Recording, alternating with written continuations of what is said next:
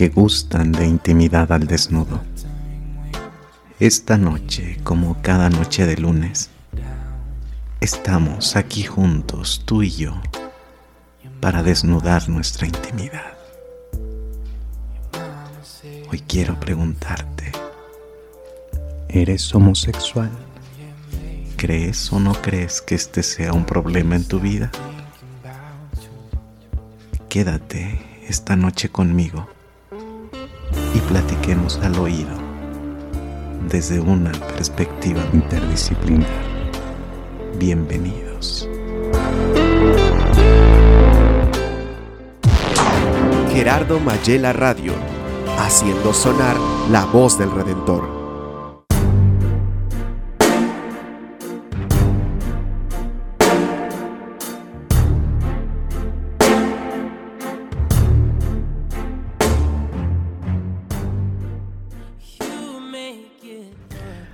Amigas y amigos íntimos, es un verdadero placer volver a estar juntos esta noche y presentarles a quien nos acompañará para comenzar a abordar el tema de la homosexualidad. Y hemos querido comenzar este tema, este segundo tema dentro de esta temporada de radio con la experiencia. Por eso hoy eh, está aquí con nosotros Hugo. Voy a pedir que él se presente, que nos diga su nombre, de dónde es, qué es lo que hace actualmente. ¿Qué tal? Me llamo Hugo, tengo 22 años, soy de la ciudad de Guadalajara, México. Eh, bueno, actualmente soy un estudiante de la Facultad de Derecho y pues bueno, pues soy un joven como cualquiera, con una historia como todos.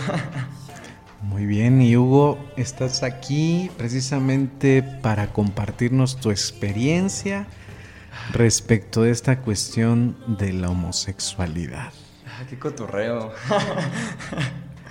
¿Desde cuándo te diste cuenta que tu preferencia sexual era por alguien del mismo sexo? Pues yo creo que no hay un momento en el que uno se da cuenta como tal, ¿no? Si siempre lo sabes, es que mmm, muchas veces a, a, los, a los infantes se les invisibiliza también como seres sexuados, ¿no? Y bueno, yo sí tengo recuerdos desde que estaba, pues desde que era un infante, un niño, un morrito, como dicen los compillas, que pues sí había una cierta atracción, ¿no? Que había una cierta atracción por, pues por acá, por, por, mis compañeros, ¿no? Eh, también había, bueno, en cierta parte desde que estaba, pues morrito, no, nunca me tuve afinidad hacia muchos cotorreos como tradicionalmente masculinos. Realmente no estoy seguro de que tenga mucho que ver con la preferencia sexual, pero pues de alguna u otra forma sí está estigmatizado como de, si este morrito no le gusta jugar fútbol o o juega con Barbies y esas cosas, pues la neta, pues como que no, ¿verdad? No, eh, pues ya, ya se les está, se les está doblando el changarro. pues así que, pues sí, es algo que siempre he sabido. Eh, pues cuando uno está niño, pues no lo entiendes y, y, tampoco te hace sentir mal, es algo que simplemente estás viviendo en tiempo real, ¿no? Y también en estos acercamientos, esta vivencia de la sexualidad infantil, pues uno va en el proceso de vivirlo y de sentirlo, ¿no?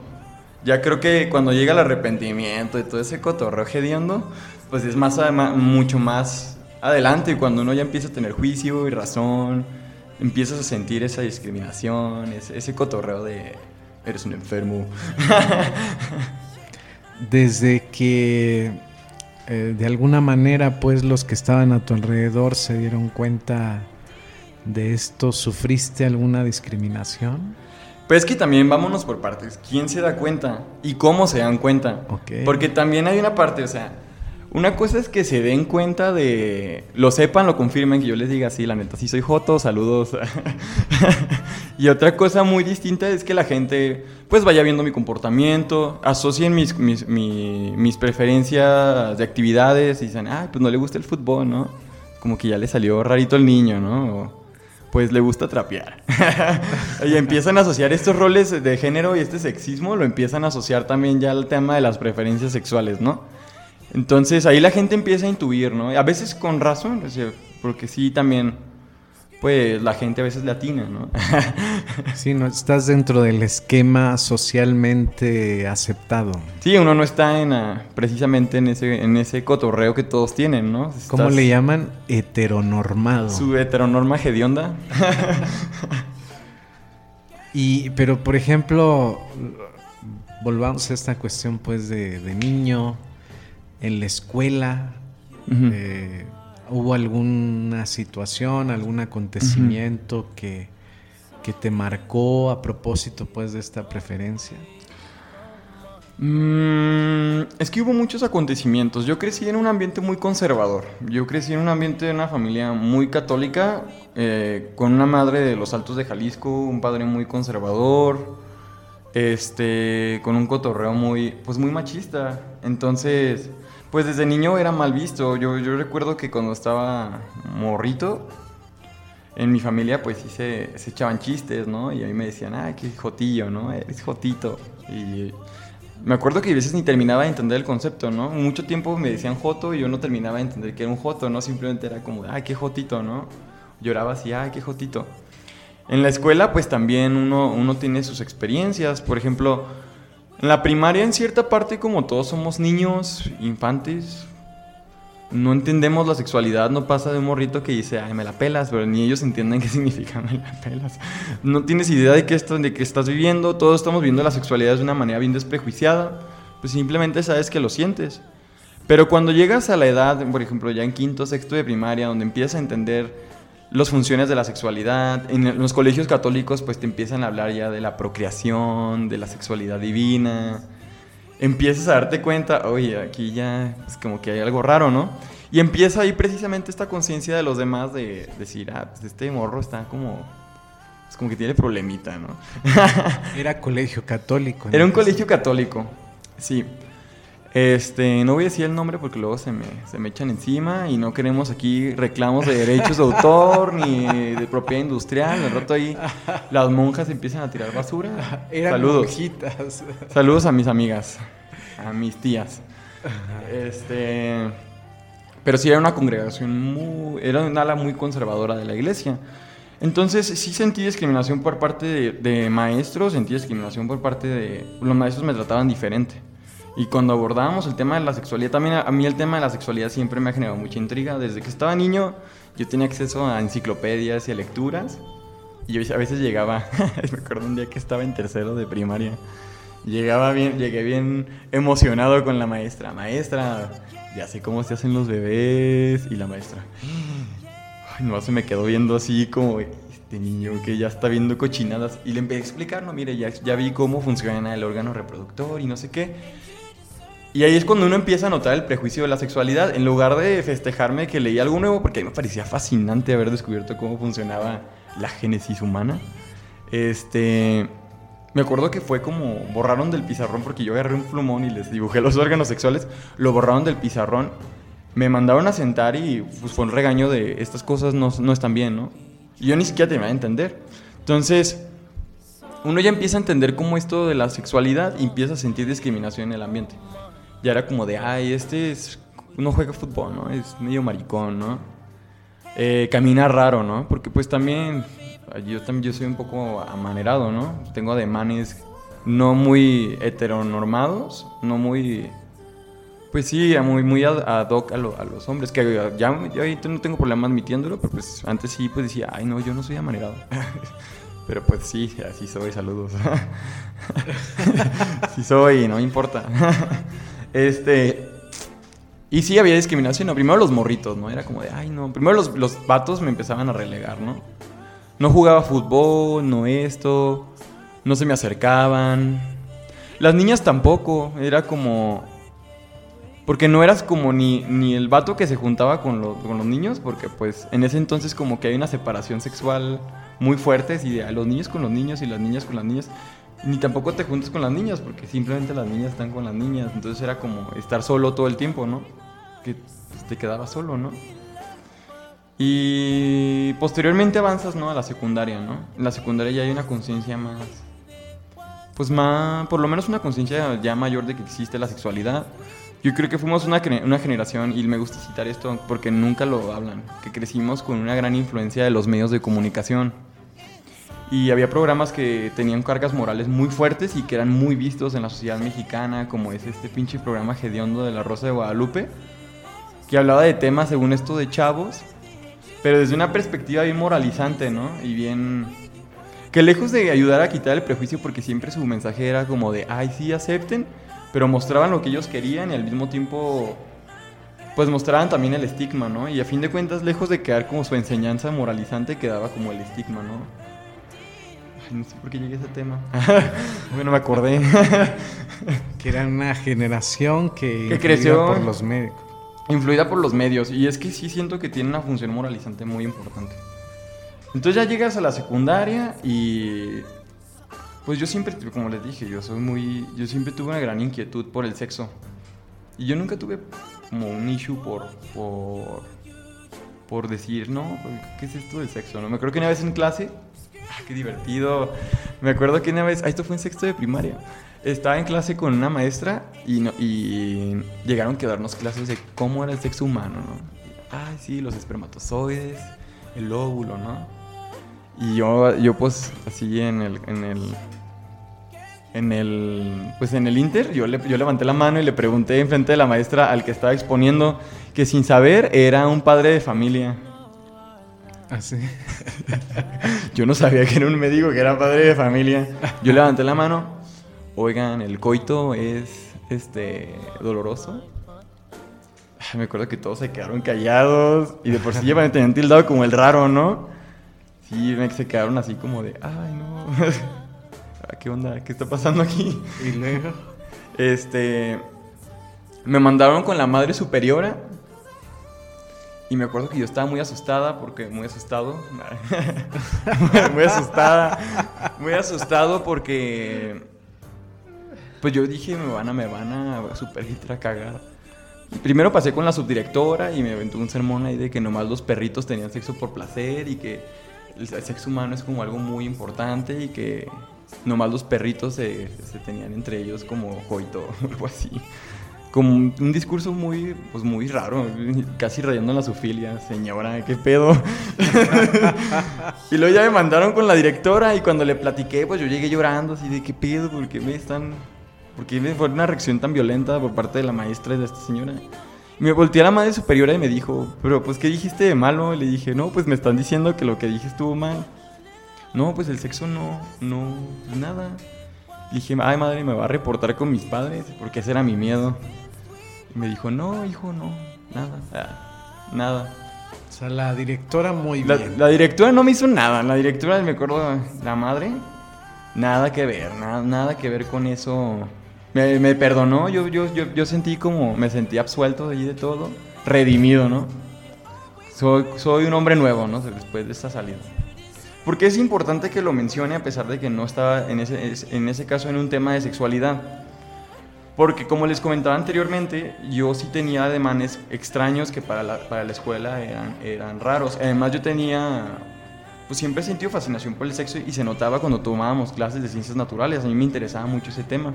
Por lo mismo de que en este ambiente conservador, lo que yo sentía no encajaba y me hacía como, me generaba más curiosidad lo cual generaba como más cringe para los maestros. Eh, yo empecé a notar después que empezaron como a, tildarme como de pervertido. Y empecé a notar como que la, gente empezaba, y los compañeros me empezaban a decir pervertido. Notaba una cierta permisividad de los maestros a que me llamaran pervertido. Nunca le pusieron un alto a eso. A mí me llamaban pervertido. Inclusive llegaron a inventar cosas, así de que yo hacía, yo, que yo agredía sexualmente a mis compañeras cuando yo ni siquiera me juntaba con ellas y ni siquiera me llamaban la atención ni nada. Yo era, pues estaba súper fuera de contexto. Y las maestras lo permitían. Era como de, ah, sí, eh, pues eres el pervertido, ¿no? Que inventan lo que quieran. O sea, no, no nos vamos a meter, tampoco te vamos a hacer nada, pero no nos vamos a meter a, a cambiar eso, ¿sabes? Y me acuerdo que fue bien violento porque fue como bien triste. Pues es que eres un niño de 8 años, 9 años y estar en ese ambiente es bien doloroso porque es como. Sientes que está raro porque no te sientes como el resto de tu. de tu. el resto de lo que ves, ¿no? ves a todos diciendo, quiero estar con una niña y por dentro dices, ay, pues a mí me gusta mi compañero. Tratas de encontrar la respuesta y te, te estigmatizan porque accedes a la sexualidad, ¿no? Accedes a la sexualidad y empiezas a preguntar y te siguen estigmatizando. Y te siguen tirando mierda. Y te siguen diciendo cosas. Y te siguen diciendo que eres, ahora que eres un pervertido porque investigaste de sexo, ¿no? Bajo tus posibilidades porque está velado este tema en esas escuelas, ¿no? pues te sientes perdido, violento solo frente al mundo. Yo creo que fue una etapa muy dura de mi vida, fue algo que me costó mucho trabajo hablar. Yo durante mucho tiempo fue algo de lo que me costaba inclusive trabajo recordar. Entonces, llegando a la secundaria, pues yo, yo aparte quedé en el mismo colegio, o sea, brinqué de la primaria a la secundaria. En la secundaria, pues yo, pues yo ya sabía más que onda, yo ya tenía acceso a internet, afortunadamente existía Yahoo Respuestas, no soy científico. Eh, y ahí me ponía a preguntar y pues tenía un poco más de contacto con gente que, a lo mejor gente del exterior a través de los medios virtuales, ¿no? Y entre este cotorreo heteronormado yo me fijaba que mis compañeros eran mucho de jotear. entre los heteros allí mataputos, era mucho de que se llegaban y se daban lleguecillos y el cotorreo, ¿no? Pero yo, yo un día llegué y les dije, ¿qué pedo? ¿Qué, qué, qué pedo? Yo quiero cotorrear también. Ay, no, tú no, quítate, ¿no? Porque tú sí eres joto, ¿no? Luego te va a gustar, ¿no? Y yo tenía un compañero, no voy a decir su nombre, su nombre ficticio que iba a ser Salvador. Es ficticio. Salvador, el que te salva. Salvándome. Aquí. salvando el cotorreo. que también era de estos güeyes mataputos, este pues que se sentía ahí el, más verguitas, ¿no? Y el vato era bien raro porque era como de entre con, sus compitas como que no no sí, no se me acercaba y era como bien, ay, pervertido, ¿no? El pinche joto, ¿no? Eres joto, me acuerdo. Y aparte estaba gordo, entonces era el joto gordo, era, era como el mix de el mix de puberto con problemas existenciales ahí. La ensalada. Entonces Entonces, el vato cuando estaba a veces solo llegaba y me daba llegues, o sea, me llegaba y a veces por atrás llegaba y me daba un llegue y yo me quedaba. La neta nunca me quejé, no es queja. Porque pues en, ese entonces pues tienes ahí todo, sea, ahí el mix de hormonas, no sabes qué pedo, te sientes raro, yo me sentí en un ambiente super out of context. Este... Y yo no me quejaba, pero me daba cuenta que a, final de cuentas mis compañeros, a pesar de ser bien heteronormados y bien bugas según ellos, bien bugas para los que no saben es hetero, eh, pues eran así bien, pues bien jotillos y, y, eh, joteaban y la verga. Y yo no podía hacer eso porque, pues yo sí, yo sí tenía, yo sí, yo sí, a lo mejor yo sí, yo sí era así, yo sí joteaba, pero no, no, no voluntariamente, yo, yo, yo no me daba cuenta, ¿no? Yo tenía esos ademanes, yo... Yo no, yo no tenía novias, yo no le tiraba el perro. Yo, sí, yo no le tiraba el perro directamente a mis compañeras, o por lo menos no por gusto, sí le llegué a, a me le llegué a declarar a una compañera por presión, así de sentí así como la presión de tengo que, declararme en una compañía y le llegó un ramo de rosas. Fue horrible, fue horrible. Creo que es de las sensaciones más horribles porque sentí que ese día fue por presión. Y todavía lo pienso y digo, chale. Pero pues sí había discriminación en ese sentido. Lo que más me consterna fue pensar, yo creo que en la discriminación institucional que sufrí. Porque yo inclusive cuando yo te empecé a sentir estas cosas, yo no sabía a quién acercarme yo nací en una, familia que no creía en la terapia, que no creía en instrumentos como para poder redimirte de esto. Y yo me le acerqué a la única persona con la que se supone que podíamos hablar de nuestros problemas, que era la tutora de grupo. Me le acerqué y le dije, ay maestra, pues te tengo una sorpresa. Y no es un kinder sorpresa. No es un huevito. Bueno, tal vez sí, pero no es de los que usted quiere. Y ya me dice, ¿cómo pues qué pasa, hijo? Y yo, ay, maestra, pues me gustan mis compañeros, me gusta fulanito y no sé qué hacer. Le dije, es que me siento que estoy enfermo. Le dije, yo siento que hay un, pedo conmigo. Le dije, esto no, no está bien. Le dije, me dijo, me dijo, ay, no, pues no me acuerdo qué me contestó. Me contestó algo así súper random de, ay, no, todo bien, este, tranquilízate, ya no estés viendo cosas en internet. Y me salí más confundido. Pues sin darme cuenta, yo, no, yo nunca me enteré, citaron a mis padres. A los dos. Para acabarla de En la escuela. En la escuela. La citar, lo citaron y les dijeron que yo les había, yo le había dicho a la, maestra que yo sentía atracción homoerótica con mis compañeros. Yo era un homosexual. Un post no, que tenía tendencias. Así dijeron tendencias homosexuales, como si fueran trending topics, qué pedo. este. Un día mi mamá estábamos, me acuerdo, en el parque, me había recogido de la escuela. Me enteré porque un día me volteó así y me dijo: Oye, hijo, tengo que preguntarte algo. Nos citaron en la escuela, tú creo que tú no te enteraste. Y me dijeron que, pues, que le dijiste a una maestra que. que eres homosexual, que te gustaban los varones. Y yo, pues con 13 años, dije, ay, ay, ay, pues qué le digo, ¿no? Yo lo negué, y dije, no, ¿cómo crees, mamá? Es que yo le caigo muy mal a la maestra, ¿no? Y me están inventando cosas y ya te había dicho que a mí me dicen pervertido, ¿no? Traen acá un cotorreo medio mierda. Y. Pues lo que pasó fue que mi mamá me dijo, no, pues vamos a irnos a denunciar que a derechos humanos, que no sé qué, porque te están difamando. Y tu papá ya quiere ir porque no tolera que te que digan que eres homosexual. Y yo así, así entre la espada y la pared con el miedo de que de ahí truene el pedo, pero al mismo tiempo aquí esta vieja ya me sacó del closet a los 13. Dije, no, no, no, o sea, no soy mamá, pero no me quiero meter en más problemas. dije, ya estuvo bueno de que todo el tiempo hay pedos. Dije, ya, ya estoy harto. Dije, ¿qué pedo? O sea, en la escuela siempre me están metiendo en problemas. Le dije, ya, ya me están inventando cosas y además tenemos que ir a denunciar. Pero yo con el miedo, o sea, tenía que negarlo y además negar que hubiera, que se tomara alguna, alguna acción. Ahorita lo pienso y a lo mejor hubiera, sido una buena idea, ¿no? Pero mi miedo en ese entonces era que me enfrentaran con esa ruquilla y... ¿Le dijiste eso? Y yo, sí, sí, la verdad es que sí le dije. o sea, yo tenía, yo tenía mucho miedo, la verdad. Y más porque pues era algo muy íntimo, y muy íntimo y en ese entonces, pues aparte, yo me sentía bien perdido, ¿no? Y bien, pues me sentía muy mal. La verdad es que no tenía amigos, me sentía perdido. Pero bueno, tu familia es la primera vez que, que tiene Que tiene una información sobre esto. Ah. ¿Qué sucedió ahí con la familia? ¿Cómo, cómo saliste, como se dice en el ambiente popular, cómo saliste ahí del closet en la, en la familia? En ese momento no salí del closet. Yo ahí, niño de 13 años, con problemas de existencia. Es que, yo ni siquiera lo, lo aceptaba. Era, pues, ¿qué pido? O sea, yo estoy, yo estoy enfermo, ¿qué me pasa? Tengo el problemita. o, es la, la, edad, ¿no? Que estoy confundido, ¿no? Porque era, eh, también está este discurso de no, no, estás confundido. No, se va a arreglar. No te preocupes, es un subidón de hormonas y esto es como el taller mecánico, ¿no? Vas a salir como nuevo de la pubertad. Entonces, tenías como esa esperanza, ¿no? Eh, yo lo negué en ese entonces. Yo le dije a mi mamá, dije, no, y no quiero meterme en problemas.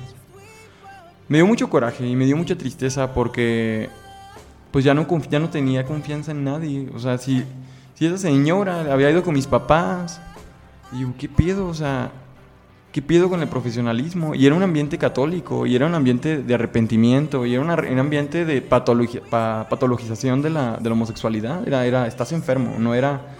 Se usaba el discurso de pecado, pero además se usaba el discurso de estás enfermo. Te, te convertían en un enfermo mental porque, porque te sentías homosexual, ¿no? La palabra tendencias homosexuales, ¿qué le pasa? pues ni que fuera. ni que fuera aquí. y. ¿Cómo tuvieron contacto mis papás con esto? Pues mi mamá varias veces yo le intenté decir sin éxito porque siempre se cerraba y me cambiaba de tema. La, cuando se enteró así realmente porque mi papá no sabe, espero que no esté escuchando esto y si está escuchando pues Saludos. Saludos desde la X. Eh. No vamos a decir la última letra para no violar derechos de autor. Este. Pues fue en la pandemia, ¿no? Ni siquiera fui yo, me sacó del closet mi hermana. ¿Apenas? Sí, fue apenas. 22, 21 años. 22 años. 22. Pero con toda una vida previa de. de pues yo ya, ya yo, yo, yo, pues ya tengo mi vida yo lo sabía. Y en la prepa yo creo que fue cuando tuve la oportunidad de ejercer mi sexualidad. Este. Pues sí, apenas se enteró. Se enteró y yo no le dije. Mi hermana fue la que le dijo. Fue, tuvimos un pleito en el que yo la corregí porque usó un pronombre que no, que no correspondía a una mujer trans y nos peleamos y pues ella en su venganza supera, pues fue y le dijo a mi mamá y mi mamá, no hijo, este, estás muy mal, eh, abriste mucho la mente. este, lo que hiciste, te juntaste con la gente equivocada, ¿qué hice para merecerme esto? Y entró aquí el cotorreo del, del arrepentimiento. ¿Qué hicimos para que, para que hicieras esto? Y me preocupa que vayas a pecar porque eso es pecado y no está bien, ¿no? Así, la, el cotorreo religioso de la mamá, ¿no?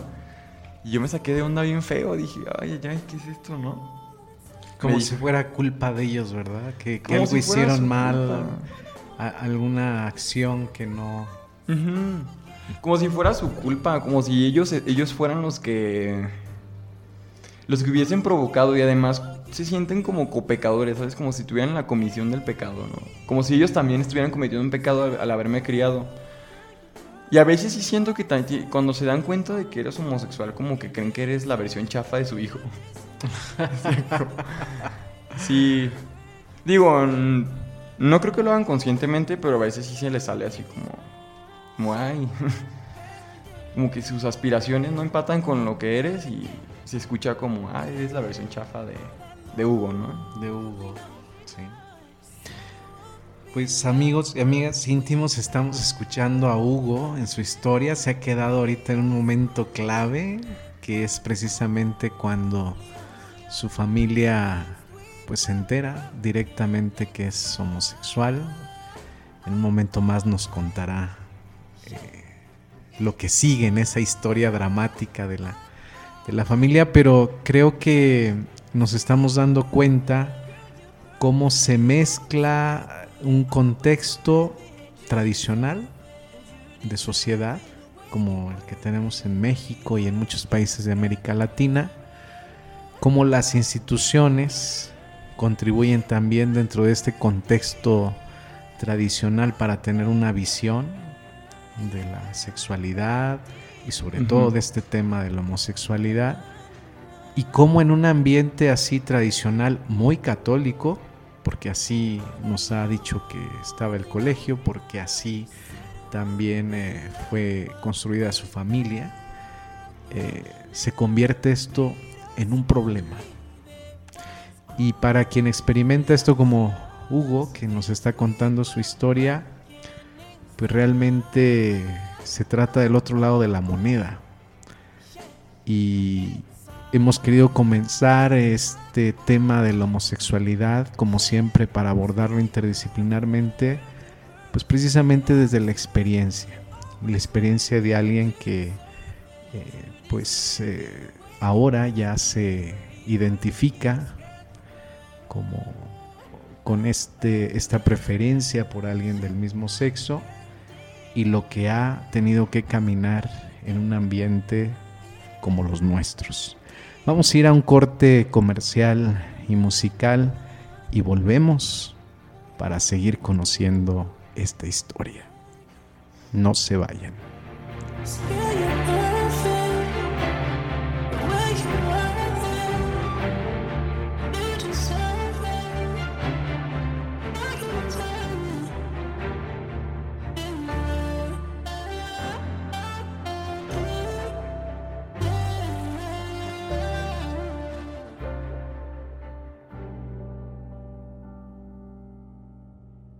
Levanta un libro y descubrirás que las ideas no envejecen. Encuentra y revive el valor de la información en nuestra librería Gerardo Mayela. Visítanos en Calle Margil, número 15, en el centro histórico de la Ciudad de México. Conoce nuestra valiosa selección literaria que nos acompaña desde 1941. Somos el Conservatorio de la Historia Redentorista en México y el mundo. Librería Gerardo Mayela.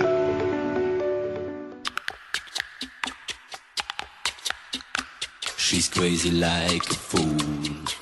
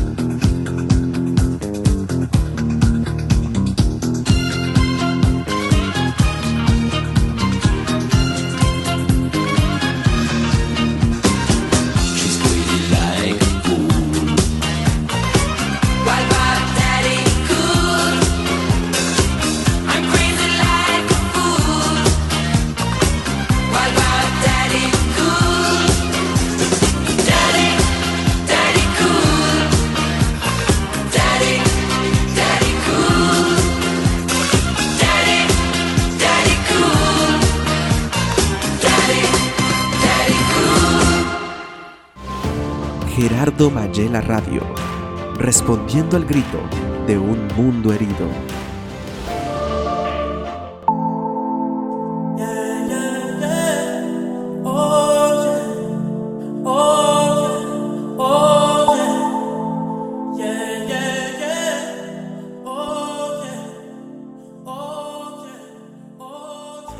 Amigas y amigos íntimos, volvemos a este segundo segmento. No sabemos cuántos segmentos tendremos ahora en este primer episodio del tema de la homosexualidad. Es muy interesante partir de la experiencia. Para ello nos acompaña hoy Hugo. Y nos hemos quedado en un momento dramático importante. Tu mamá, nos dijiste al finalizar el segmento pasado, se entera que eres homosexual. ¿Y cómo sigue la historia? ¡Qué desastre! Saludos. Bueno, también quiero, quiero ser bien claro con el contexto en el que esto sucede.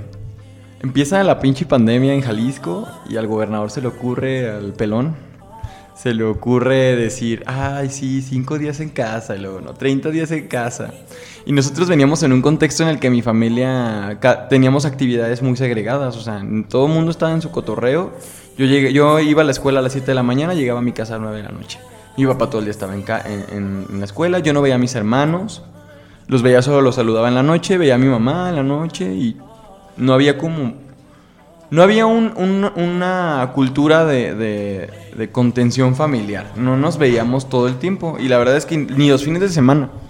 Cada quien hacía sus cotorreos y todo el mundo andaba en su, todo mundo andaba en su cotorreo. Entonces llega la pandemia y llega este, este cotorreo de todos en casa. Que las primeras veces sí fue como de, ay, sí, estamos juntos, somos familia, un tiempo juntos, ¿no? Pero que también conlleva problemas, porque pues, si juntas un buen de gente que no está acostumbrada a tolerarse, pues no esperes que de la noche a la mañana convivan, ¿no? Entonces esto empezó a generar muchas fricciones en mi casa que tarde o temprano llevaron a lo que llevó, a que mi hermana, a que mi hermana y yo tuviéramos un roce y a ella se le hizo a lo mejor muy sencillo, no la quiero juzgar el nivel de dimensión que le tomó esa decisión. Se le hizo muy sencillo ir y vengarse diciéndole eso a mi mamá, ¿no? En un contexto en el que estamos todos encerrados. Entonces mi mamá se entera y pues empieza este, este, esta culpa, ¿no? Bueno, ya les comentaba anteriormente que yo, mi mamá se enteró y me empezó a reclamar que, que yo abrí la mente y que, que, que, que- me acuerdo que me dijo, qué tristeza, todos me decían que eras joto y sí es verdad. Eso fue algo que, me dio mucho, me, me dio mucho resentimiento porque fue como, wow, entonces, o sea, te lo estaban diciendo, lo tenías en la- la- enfrente de ti, lo negabas. Y ahora me dices que yo tengo la culpa porque sí era verdad. O sea, lo sentías como si te estuvieran molestando o qué. Este, igual me da igual. O sea, yo a mi mamá la quiero mucho. Yo entiendo que ella vive en un contexto y eso es algo muy importante. Porque también se nos enseña como a, a decir, no, pues los, los boomers, ¿no? Los boomers y nuestros padres son boomers y qué culero que sean así. Pues también creo que hay ser empáticos, ¿no? Crecen en un contexto, ellos no, tampoco lo terminan de entender, así como a lo mejor yo también tengo un sesgo en ciertas instituciones o ciertas ideas. Lo quiero ser empático, lo quiero entender. Bueno, entonces me pasa esto y mi mamá me dice, le tenemos que decir a tu papá. Ahí fue cuando dije, ay no, se acabó este cotorreo y dije, ya, ay no, porque pues mi papá viene en un contexto muy conservador, muy, Pues es un hombre en todo el contexto heteronormado, es un, es un macho. Entonces, pues cuando me entero que mi papá se iba a enterar fue bien doloroso para mí, porque yo sabía que iba a generarme un gran problema y probablemente este problema iba a llevarse, se iba a grabar bastante. Yo volteé a ver, yo creo que mi hermana se estaba muriendo de risa, yo creo que ella no dimensionaba lo que hizo. Y yo creo que la volteé a ver tan feo que de, de estarse riendo empezó a chillar. Y yo pues me subí a mi cuarto y la, yo la neta no sabía qué hacer. Yo sentía que de pronto todo se me había ido al diablo. Porque yo siempre dije, cuando eso vaya a pasar, yo ya habré tenido todo preparado para que no me agarre esto en curva y no me vaya a generar un problema ni con mi familia y con lo que conlleva, ¿no? Con mis estudios, con mi vida, con mi, con mi vivienda. Porque yo sabía que esto podía tener una repercusión muy importante por el contexto en el que vivía. Entonces yo llego a mi cuarto, me encierro. Sé que mi mamá me dice, le voy a decir a tu papá. Y es cuando yo, yo empiezo a, hilar. ¿Qué voy a hacer? ¿Qué voy a hacer? ¿Qué voy a hacer? ¿Qué voy a hacer? Porque esto mínimo me iba a correr. O sea, mi papá yo sabía que, yo, yo sabía que no, no lo iba a tolerar. No iba a tolerar estar en el mismo techo con alguien así, ¿no? Y yo le empiezo a marcar a un buen amigo, les digo, oye, ¿qué pedo? Este, pasó esto, me dejas quedarme en tu casa para no quedarme fuera y en un tiempo no que me estabilicen. ¿no? Y yo ya haciendo miles de plan B, ¿no? Yo ya tenía ahí, ya tenía ahí el plan Z, F, G, Alfa, Omega y todos los que quieran. Y ya yo ya estaba así como chillichi, así, ay, no, eh, le dijeron. Y ya no me llega un WhatsApp de mi mamá, ay, hijo, te voy a querer siempre, eres mi hijo. Este, no hay problema, ¿no? Ya vente a. Ya no te, no te asustes, ya, todo bien, ¿no? Me mandó un WhatsApp así.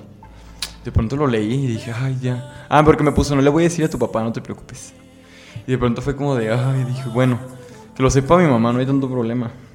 Porque sabes que con las mamás, pues, hay como una complicidad especial. Por lo menos yo siempre lo he sentido así. Claro.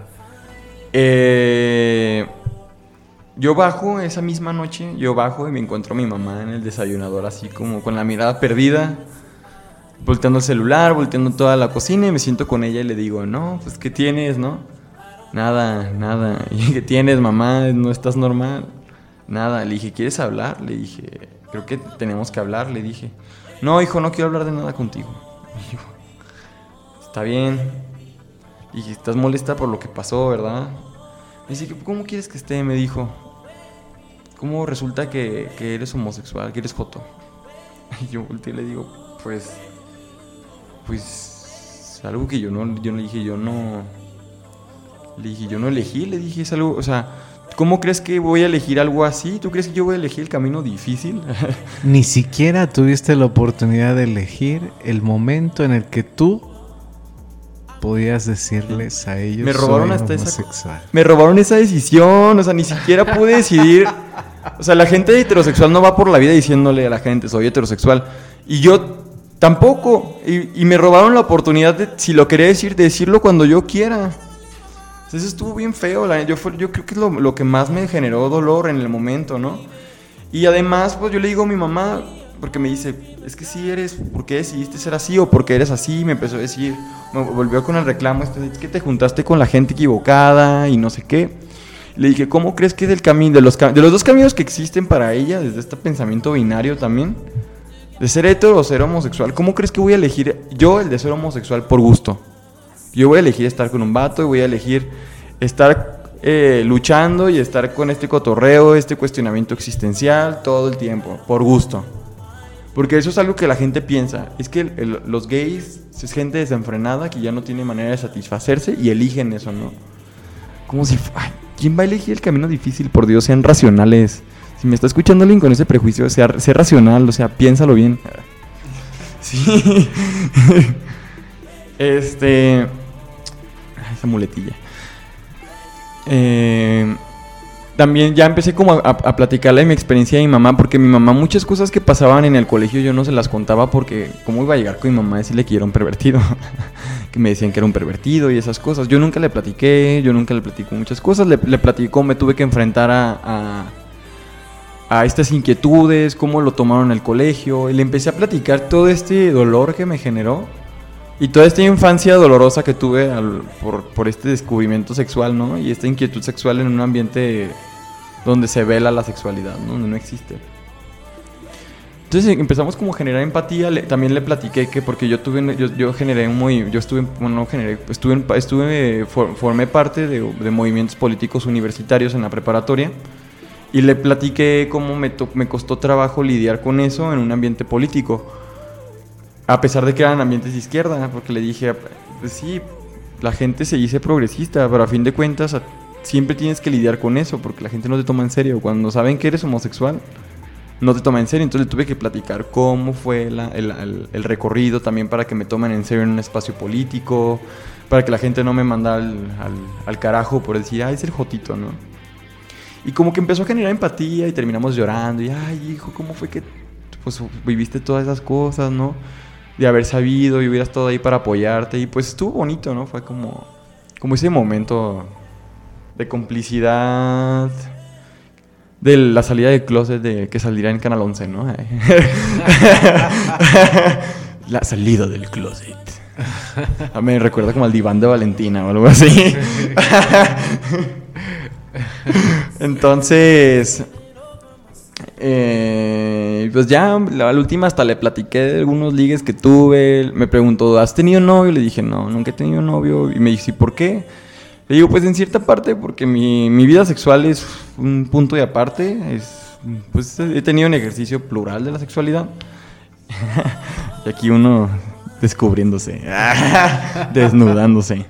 Y porque además, pues no, no, no creo que era propicio también llevarlo desde, desde un ocultamiento familiar. Le dije, a mí no me generaba también ganas de estar con alguien teniendo esto como algo que puede explotar en cualquier momento. Ya explotó, ¿no? Explotó el día de hoy aquí en la casa.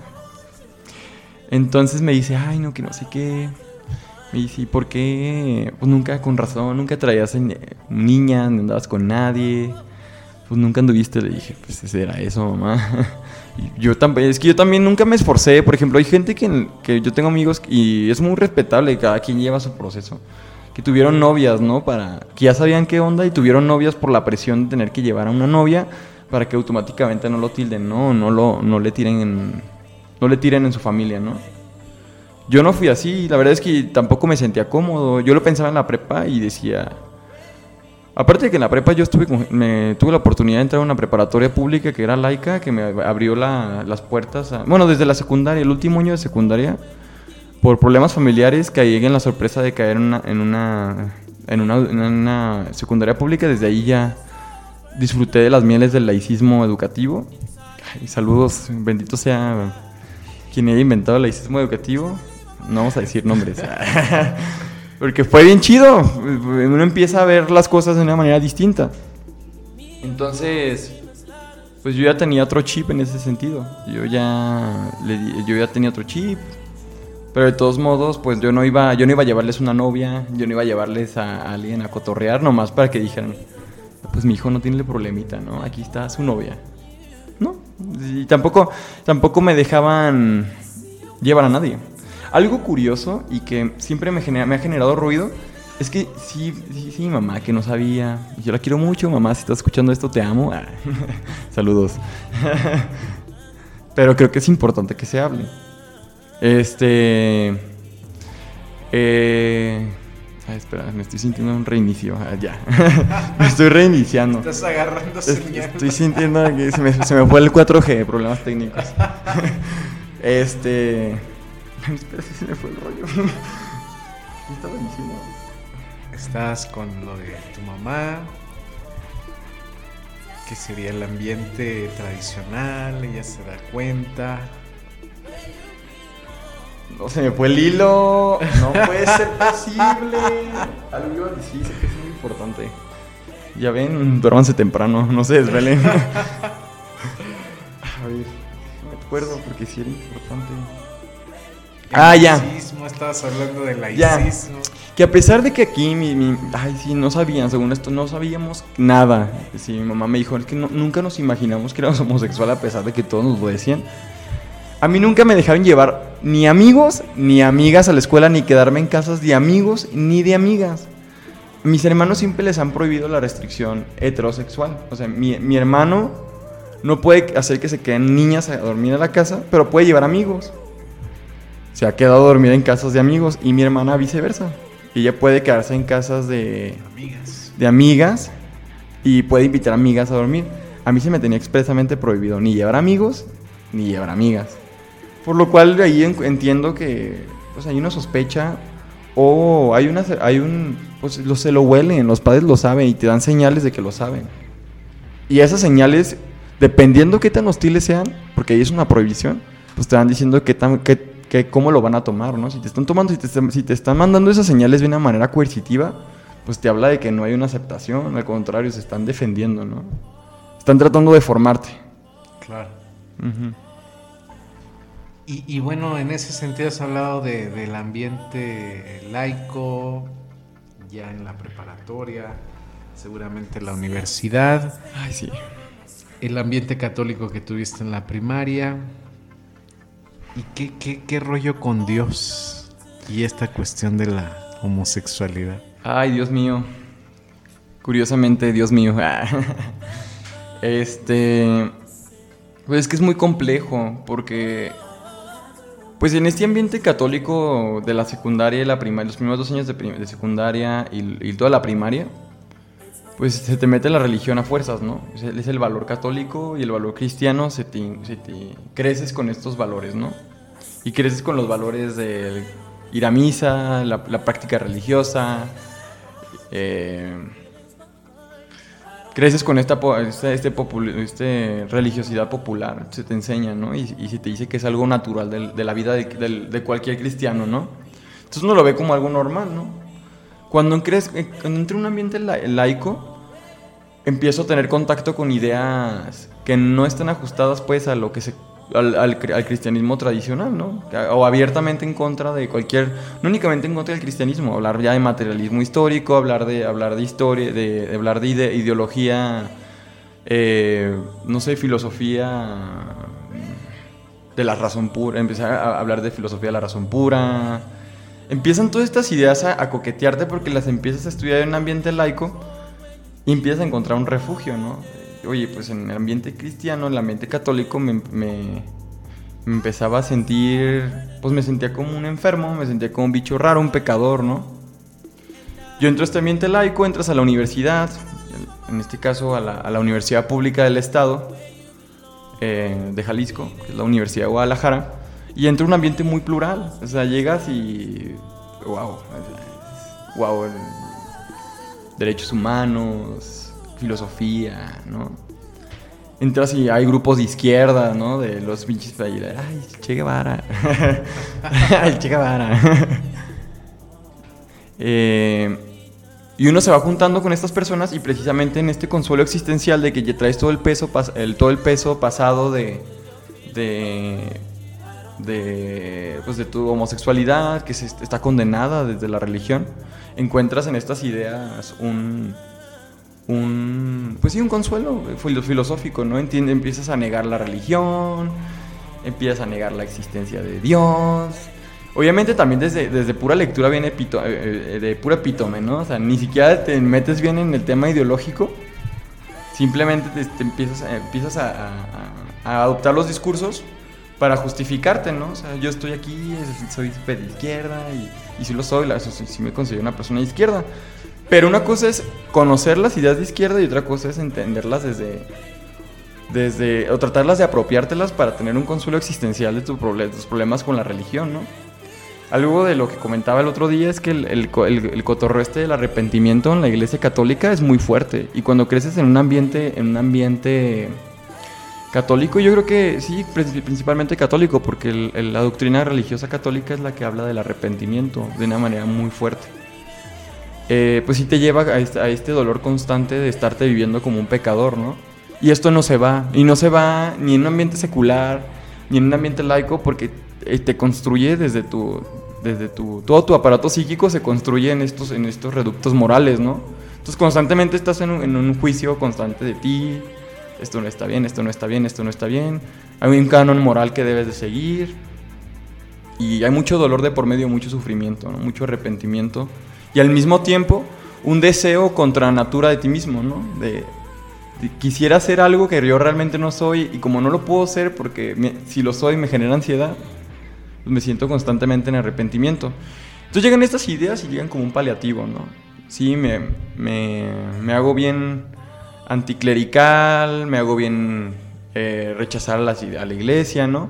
Pero también yo haciendo como, tratando de ser objetivo conmigo mismo, también era una manera de, de- ni siquiera un cuestionamiento espiritual, era, era simplemente una manera de, de entender mi resentimiento con, con estas ideas que se me habían inculcado, ¿no?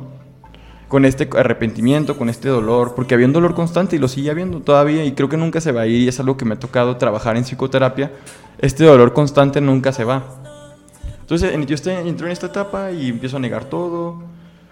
Y me funcionó, yo me, sentí ateo, yo me declaré ateo completamente. Eh, duré mucho tiempo negándolo. Igual no me metía con. Yo no era directamente anticlerical, así de quemen a los padres y quemen a las iglesias y. el papa muerte, no. No, nunca fue así, fue más, era más moderado, así como de, ah, no, pues no creo que exista. Y pues creo que el laicismo debe imperar en el Estado, más cívico, ¿no? Llego a la universidad llego a la facultad. Llego también con este cotorreo, una, formación política un poco más de izquierda, pero también siento que un poco acéfala, porque realmente no tenía acceso a muchos textos en la, en la, en la, en la, preparatoria, pues únicamente uno, uno se va introduciendo en, las en las escuelas vocacionales a los temas. Llego a la universidad y tengo la oportunidad de empezar a leer un poco más. Y al mismo tiempo uno cuando entra a la universidad ent- entras a muchas cuestiones eh, de la existencia en una, sociedad capitalista, ¿no? Empiezas a pensar en ti, en tu futuro, en, tu profesión. Y esto te, hace darte cuenta que, que también si no hay como una, un sustento en lo que crees, o sí, en tu formación ideológica te empiezas a sentir como huérfano de ti mismo, ¿no? Entonces, en- pues ahí en la escuela empecé a leer textos, empecé a, a, entender como más. Yo me empecé a acercar un poquito más a la filosofía. Igual no soy un filósofo, no crean que soy muy letrado. Eh, y terminé leyendo filosofía, empecé a leer a, la- los griegos, a los escolásticos. Y epítomes también, no, no me metí a los textos tan deeps. Y me, y me iba dando cuenta como que sí, mi, mi entramado ideológico sí estaba, pero siento que muchas, mucho era, era, era, un- sistema que yo me había creído a mí mismo para, para justificar este resentimiento. Igual yo, y no lo estoy negando, no estoy diciendo que esté mal. Simplemente haciendo como un, un análisis de lo que yo creía, me di cuenta como que a lo mejor era una manera de defenderme a mí mismo de este, por lo menos de justificar este juicio constante que sigue ahí, ¿no? Y en ese sentido, bueno, has participaste, has participado con nosotros los redentoristas en distintos eventos. ¿Algo en, en lo espiritual te aportó esta experiencia con nosotros los redentoristas? Sobre todo en esta situación que estamos tratando. Sí, la verdad es que sí. Eh, pues es, es que la, la religión católica es un mar de gente. Eh, bueno, la- perdón, la iglesia católica, no la religión. La iglesia católica es un mar de gente, es una institución grandísima, ¿no? De la que en teoría todos somos parte. Desde que estamos bautizados, así que... Pues mi acercamiento con la iglesia pues ha sido muy diverso, ¿no? Eh, por lo menos quiero hablar primero por fuera de cómo fue el, el acercamiento con la iglesia, por fuera de, lo- de- de la congregación del- del de los redentoristas. Porque es muy importante mencionarlo, porque por fuera siempre fue como rechazo, en la escuela era rechazo. Cuando yo estaba más grande yo trataba como de continuar con mi, con, con a, lo, a lo mejor tratar como de seguir la línea o seguir practicando mi catolicismo. Y encontraba rechazo, encontraba, me iba a confesión, a confesarme, rechazo, rechazo, rechazo. Joven, eres abominable. A lo mejor se le antojaba al padre que me decía eso. Quién sabe, a lo mejor se estaba pobrecito. Bueno, que, que si hay muchas sexualidades no resueltas y a veces eso genera este tipo de rechazos, ¿no? Pues sí, eh, pobrecito. Pobrecito, a lo mejor yo sí, porque era un rechazo muy fuerte, muy contumaz. Yo recuerdo que una vez llegué y, y y un padre me dice, estaba ahí en un templo ahí por, de Guadalajara, diocesano. Yo llego y me confieso, ¿no? Para poder ir a tomar la comunión. Eh, le digo, no, pues mire, padre, aquí rompiendo el secreto confesional. mire, padre, no, pues me acosté con un hombre. ¡ah! Yo sentía, ¿no? Que yo estaba aquí hablando de algo horrible, ¿no? Y volteé al padre. No, eso está muy mal, es verdaderamente abominable. El camino de vida que tienes es o el celibato o la conversión a la heterosexualidad. Y yo nomás pelé los ojos así, ay, ce- 01800, ay, Jesús, qué difícil, saludos. Entonces, ay, sí fue complejo y, y- y fue muy- mucho, mucho rechazo. Y creo que todo ese rechazo se, se amalgama para terminar en... Cuando te catapultas fuera al, al laicismo, sí, todo eso se amalgama para irte... Pues generarte mucho rencor contra la iglesia, ¿no? A pesar de que, como mencionaba, es un órgano súper descentralizado, ¿no? Hay miles de centros diferentes y cotorreos diferentes dentro de la iglesia, ¿no? Y creo que eso está chido de, esta, de, de esto, ¿no? Tuve acercamiento religioso con los redentoristas, sí, lo tuve y lo tuve y, y fue muy interesante porque yo participaba, en- no participaba en la pastoral juvenil, porque yo nunca he sido muy de participar en, en grupos juveniles de la iglesia y esas cosas, porque pues no, no era mi cotorreo. Pero sí participaba una vez al año en unas pascuas que se organizaban, de hecho las organizaba aquí ah, el padre Roberto. Saludos. este que eran muy interesantes porque yo sí logré en ese, en ese lugar sentirme un poco, había un discurso menos fuerte, más tolerante, con un acercamiento desde el Evangelio hacia la, hacia la naturaleza humana. Yo creo que eso está chido, porque por lo menos mi- yo mi, mi conciencia espiritual es más racional. A mí sí me hablas de la fe, ay, ten fe. La fe mueve el granito de mostaza, a mí me, me, me, me da cringe, es como... Salte, sácate. sácate, no, explícame bien. A mí no me digas eso, no me cantes canciones. Entonces, con, en las Pascuas yo encontraba un discurso más racional, una interpretación del Evangelio donde se encontraba realmente una aceptación a nuestra naturaleza como persona. Entonces yo, siempre iba y me iba y me redimía. Me redimía como cristiano y como persona, ¿no? Me, me, me volvía como a empatar. como- te- más que entrar en comunión con Dios, entrar en comunión con Dios y conmigo mismo al mismo tiempo. Esa era, era como algo bien chido. Encontraba también en, en las confesiones, ahí porque había confesiones, encontraba que me, yo llegaba así, ay no, padre, le voy a contar algo horrible. ¿no? Este, pues no, soy homosexual, ¿no? Ah, yo llegaba así, también como así bien asustado. Y en lugar de encontrar este discurso de, no, mi hijo, debes de ser célibe y muerte, ¿no? Y te vas a morir, al infierno, ubicas Sodoma, te vas a convertir en una estatua de sal. Al contrario, era, era, era más una, una charla, era entiéndete como persona, acéptate, entiende que nos vamos al a los fundamentos religiosos, entendemos también este cotorreo de la perfección divina, ¿no? Si vienes de una creación, si o sea, seamos congruentes, si vienes de una, una creación divina, pues algún objetivo debe de tener, ¿no? O simplemente, pues, no, no, no, no, no, yo no me yo no salía culpable de esos, de esas confesiones, al contrario, siempre salía así como "Ah, soy un hombre nuevo. Soy un hombre nuevo. Pero una vez al año, entonces era muy interesante. Pero a pesar de eso, sí por parte del comité organizador de casi todas las Pascuas, había este discurso, sí, pues yo creo que sí era un, era un cristianismo bien genuino, la neta. Y yo creo que eso es lo más chido. No se sentía cercano a la idea del Dios hombre, no del Dios que mata putos. O sea, porque en el fondo está esta experiencia de la predicación de la misericordia, la predicación de la caridad, de la cercanía, de la Ajá. aceptación, de la pluralidad, de la tolerancia, la empatía. la empatía, pero tratándose de este tema, a la hora de los concretos se convierte en todo lo contrario, ¿no? No, y encontrabas padres ahí hablando, ay, sí, sean caridosos y todo. Y en, en el- principalmente en, lo- en el cotorreo diocesano son muy así. Ay, sí, la caridad, la fe, la esperanza. Y deben de ver la película de fe, esperanza y caridad, muy buena. Este, este, sí, muy de predicar, pero ah, pinches juicios bien, bien cabrones, ¿no? Hacia la realidad de las personas, ¿no? O sea, desde tu individualidad eres una mierda. Pero sí, fe, esperanza y caridad, ¿no? saludos. Jesús es amor. Es como, ay, ay, ay, pues, oye, si es amor y al mismo tiempo me dices que me va a mandar al diablo porque me, me hizo con el problemita, pues como que dónde está tu, tu congruencia, ¿no? Y nomás te genera cringe, ¿no?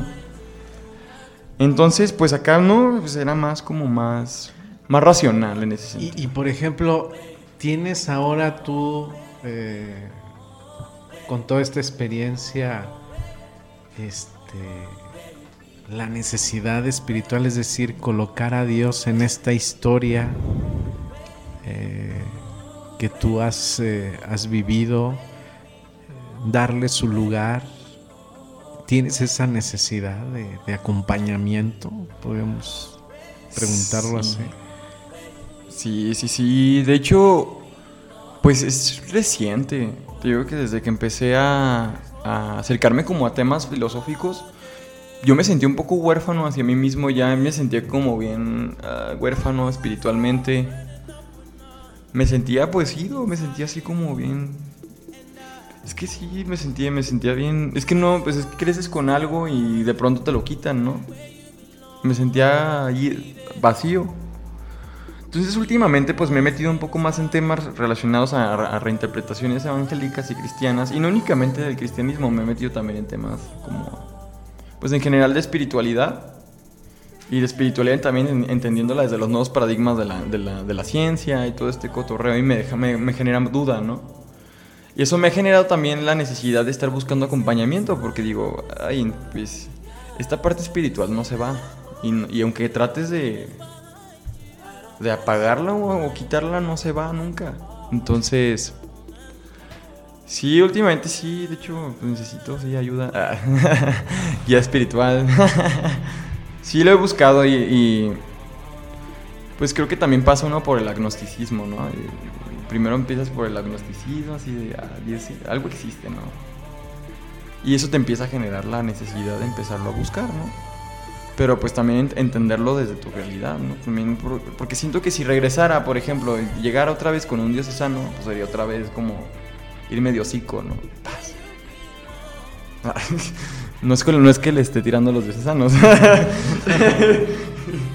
Eh, yo creo que, bueno, en este sentido, amigas y amigos íntimos, de alguna manera el escuchar una historia, una historia concreta, una historia real, aún con toda la generalidad, porque como siempre el tiempo se nos va rapidísimo aquí en la radio, nos permite como colocar ciertas bases en la experiencia para poder hacer una reflexión como lo hemos hecho ya con la masturbación desde, desde una perspectiva interdisciplinar. Hay aquí en esta historia tan particular que muchos, en muchos aspectos pueden compartir, eh, una historia que surge pues en un ambiente, hemos dicho ya, tradicional, muy católico, y que se puede convertir realmente en un drama que si no es suficientemente resuelto, como lo ha dicho Hugo, puede ir generando heridas que necesitan también ser sanadas. Se despedazan. Te despedazan. te despedazan, te dejan, te convierten en... Eres una prenda y te quitan, te cortan las mangas, te, te llenan de hoyos, te deslavan y te convierten en un trapo.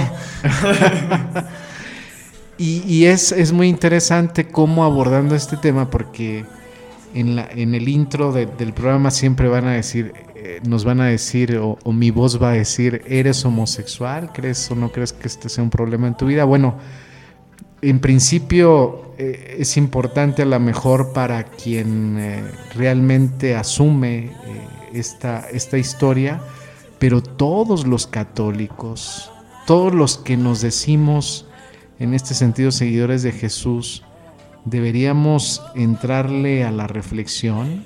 También para nosotros va dirigido todo este proceso y comenzar también a generar cambios, porque seguramente en nuestra familia, seguramente ahí donde vivimos, seguramente con nuestros conocidos, habrá quien necesite de una palabra nuestra. Entonces es muy importante y ahora hemos comenzado pues eh, con la experiencia. Pues Hugo, qué bueno que te animaste a venir a la radio. Sabemos esta dificultad, decías que mi papá no se entere. Ay, no le digan. conteste. Aún no, no, o sea, no me roben tampoco esa decisión ustedes, no se pasen. Pero bueno, eh, y, y sobre todo compartirnos pues esta experiencia de vida que a lo mejor da, da luz para, para muchas personas que nos escuchan, sean o no homosexuales, lo repito, pero que pueden convertirse en gente clave para, para acompañar este tipo de situaciones eh, a partir pues de, de la reflexión que vamos a, a ir realizando en los siguientes programas. Y bueno, pues hoy solamente tuvimos dos segmentos. Estaba tan amena, tan profunda esta charla, esta historia que, que hemos escuchado, que nos hemos quedado con dos segmentos. En nuestro siguiente programa eh, abordaremos la perspectiva médica de la homosexualidad. Hay una perspectiva médica que es muy interesante conocer y nuestro especialista Juan Gerardo, nuestro doctor, el doctor de este programa, pues estará con nosotros. Quiero hacer una cita con ustedes entonces el próximo lunes a las 11 de la noche para seguir desnudando nuestra intimidad. Muchas gracias Hugo. Gracias. ¿Algo más que le quieras decir a gente que te escucha y tiene también esta situación, esta historia? Si no le es suficiente el discurso cristiano para respetar a la gente, simplemente sean empáticos, o sea, no te metas con alguien que no te está, no te está metiendo en problemas. Y también tomar en cuenta que las personas homosexuales no nomás somos los hombres, las mujeres también, hay mujeres homosexuales, hay mujeres lesbianas. Y esto se puede presentar de un, sin, de un sinnúmero de formas. Entonces también no se creen ideas, simplemente enséñense a respetar y si eso no les basta, pues pues son parte de una sociedad, lo sentimos, o sea, no viven ustedes aislados. Eh, creo que todos merecen respeto, ¿no? Pues muy bien, ahí está el último mensaje de Hugo. Agradecidos y nos vemos el próximo lunes. Hasta pronto.